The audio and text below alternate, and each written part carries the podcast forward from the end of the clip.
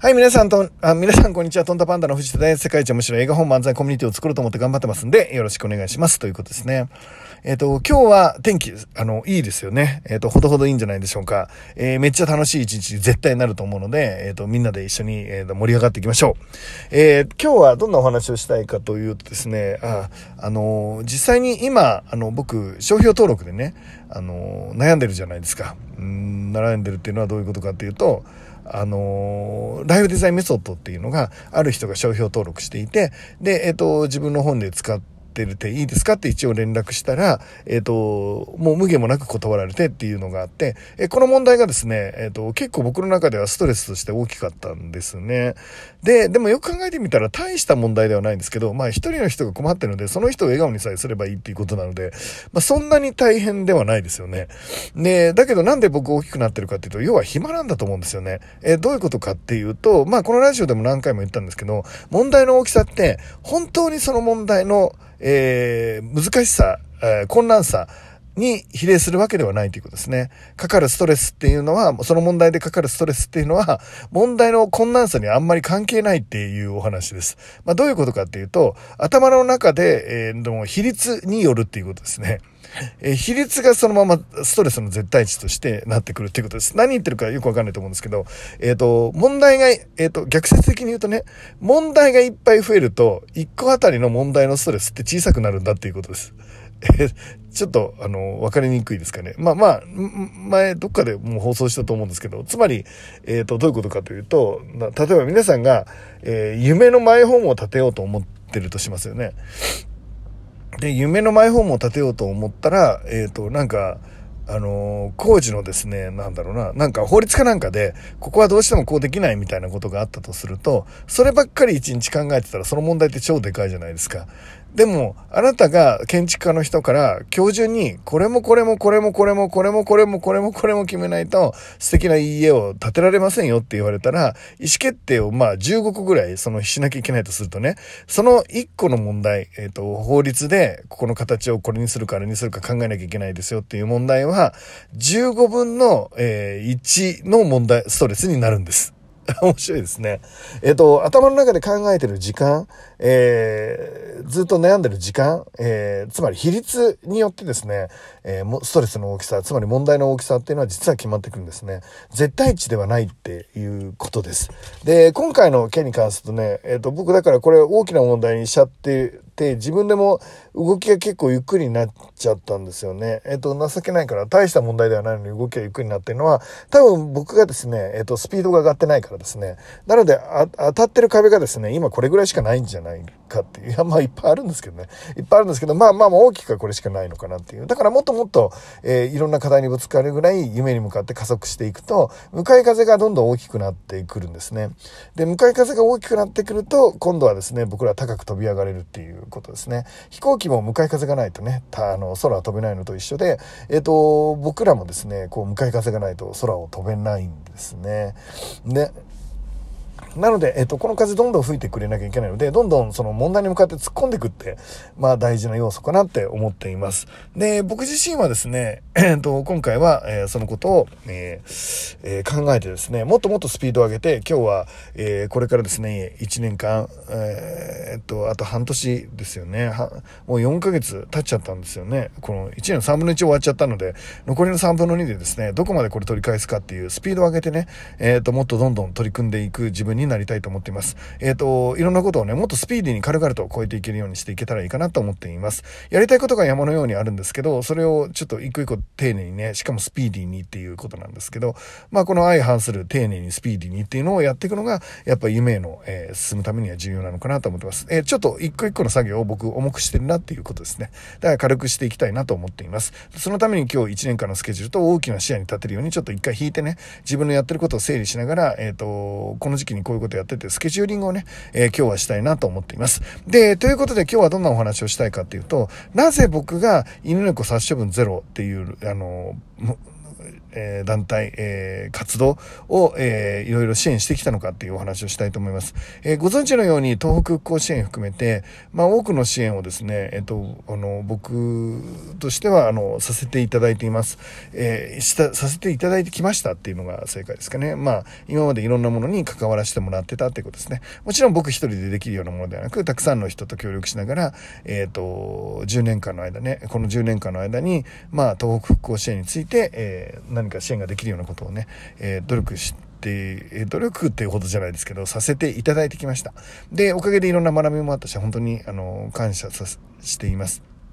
で、その中でですね、まあ、イベントをしながら、その犬猫殺処分の団体を支援していこうなんていうのを今決めています。で、えっと、なんで、えっと、犬猫殺処分ゼロなんていう目標を僕が立ててるのかっていうお話をしたいんですが、えっと、命についてですね、えー、考えているからなんですね。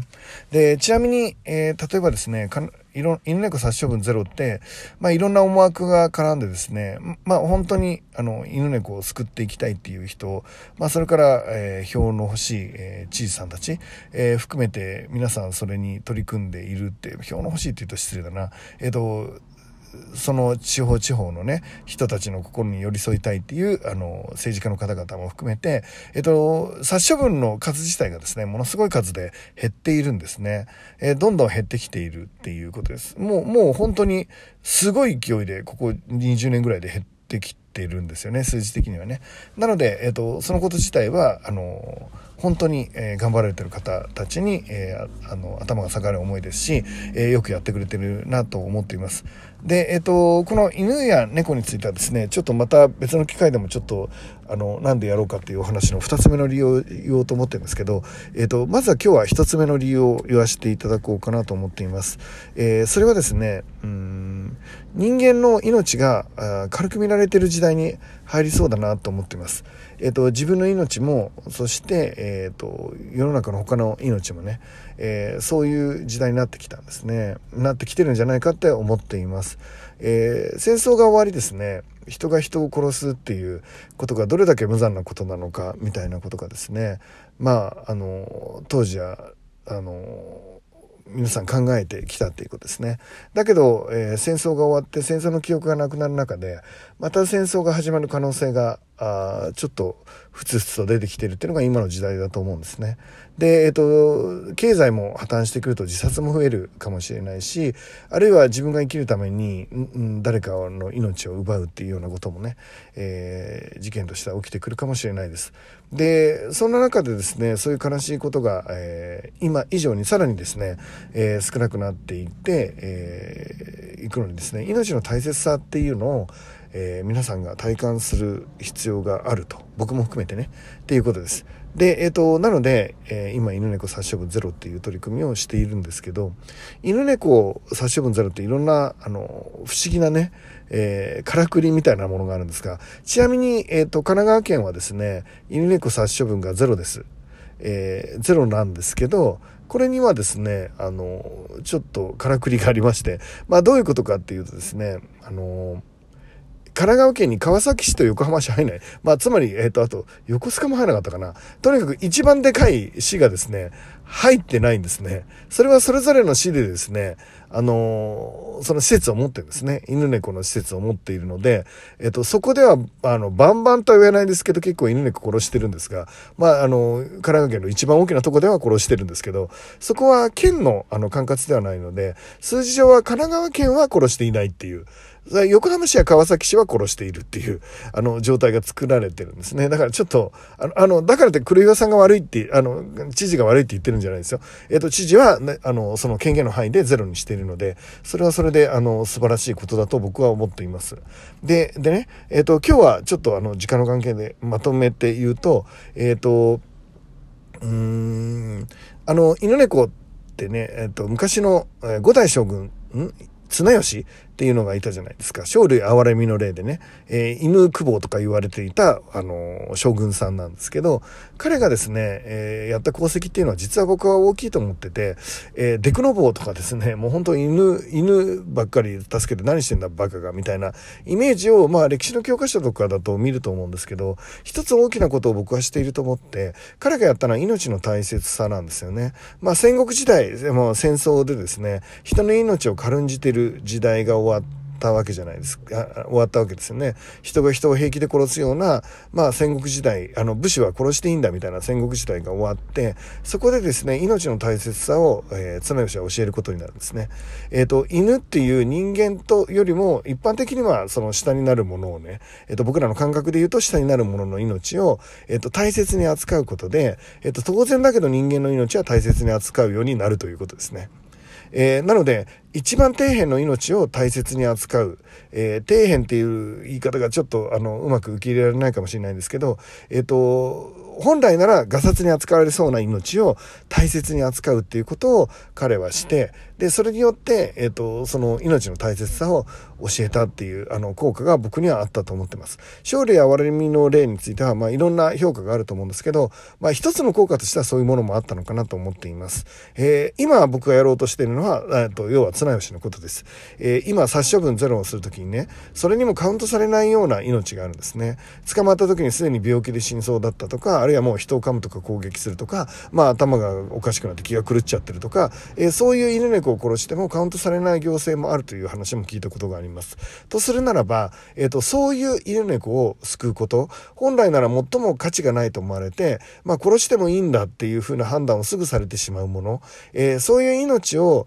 まあ、少しでも守ることが僕ができるならば、えっ、ー、と、命についてね、えー、大切な社会を作っていく一助になるのかなと思ってチャレンジさせてもらってます。えちょっとこの話は僕の、あの、いろんな思い出話ももうちょっとしたいので、えっ、ー、と、いつかね、まあ明日、明後日、明後日、まあ近いうちにまたお話を続けたいと思います。えー、ということでですね、えっ、ー、と、今日も僕の、僕も皆さんの命も大きく輝かせていきましょういってらっしゃい